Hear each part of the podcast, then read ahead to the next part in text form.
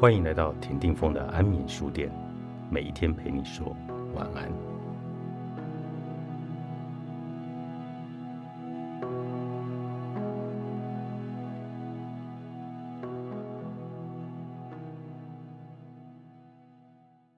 基本上要得到爱，而且有资格进入称之为配偶关系的救赎与超越境界，你必须是个可爱的人。这是什么意思呢？先从基础讲起。当然，可爱的意思是你需要有某种程度社会可接受的正常表现，个人卫生、合适的衣着、适合阶级身份的社会技能。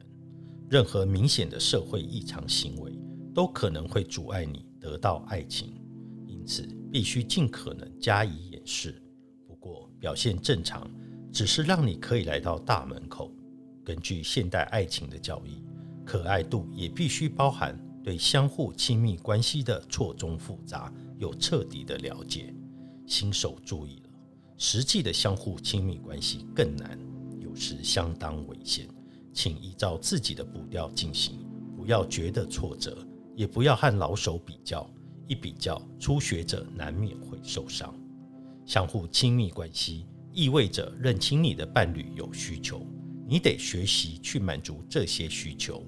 现代自我是由一连串等待被满足的需求所构成，意思是亲密关系总是充满了焦虑不安。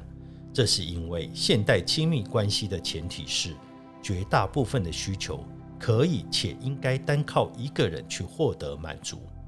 如果你质疑这一点，就等于在质疑这个制度的根基，所以是大忌。满足某人需求是成为他或者他欲望对象的最有效的方法，这是我们都最渴望的事。如果我们不这么做，就会觉得自己是一个一无是处的失败者。不过，我们自己的需求更加的深沉。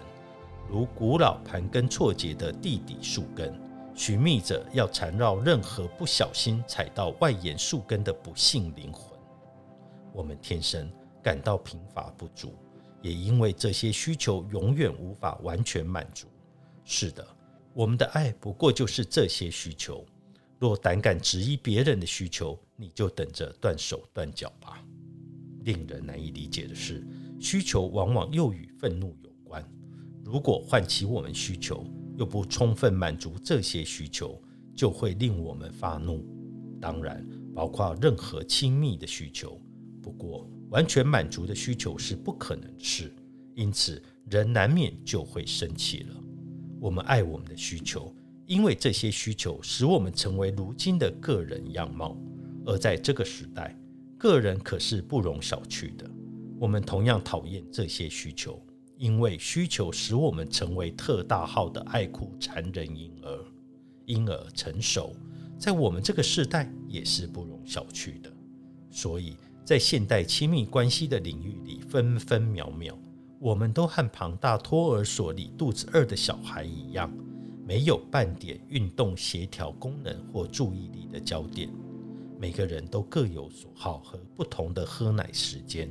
每个人都必须毫无条件的被指定要在正确的时间里提供其他人正确适量的重要养分，同时也饥肠辘辘的等待着被喂饱。不过，满足另一个人的需求，也就是我们所谓的亲密关系，首先得心理成熟才行。即使这亲密关系和我们童年的感情条件非常相似。用承诺来交换爱，是我们最早学习到的社会技能，早在婴儿床上就学会了。同样的，你的伴侣也会满足你大大小小的需求。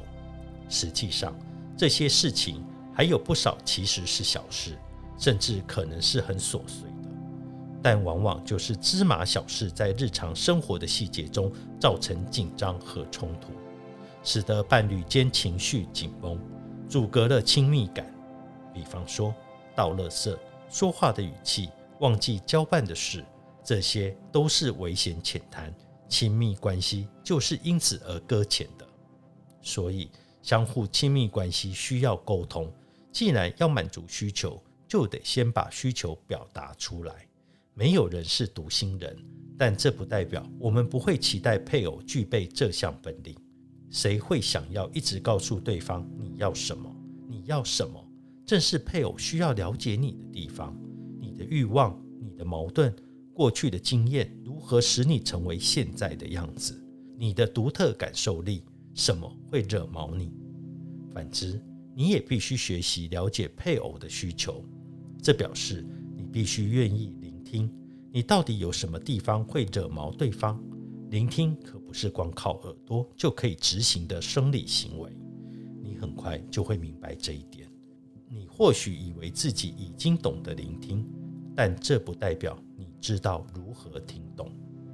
纽约客漫画，妻子对丈夫说：“你可不可以花几秒钟先搞清楚我的问题呢？”在落落长的配偶抱怨简明目录里，听不懂这项问题名列前茅。你怎么知道听懂了没？事实上，唯一有效的证据是采取行动。听懂了之后，你会立刻改变，彻底改变，或是改掉原来讨人厌的毛病，或随时解释自己的行为。做不到，就代表了你没有真正听懂，或根本听力有问题。这个现代听觉异常的问题，需要立刻采取专业行动。专家拟定了复杂而有效的治疗方法，以匡正这一类的障碍，包括一字不漏地重复刚才配偶所说的话。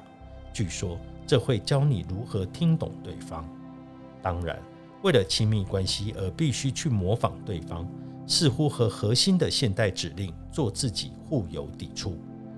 如果你训练自己的回应是配合伴侣的需求，那么你还会是真的你吗？特别是当这些需求往往竟多变又不合理，这是个令人费解的问题。我们在探索这个过程中，会一直遇到这一类的矛盾，就像地雷一样布满我们要走访的路径。反对爱情，那些外遇者教我的事。作者：罗拉吉普尼斯，行人出版。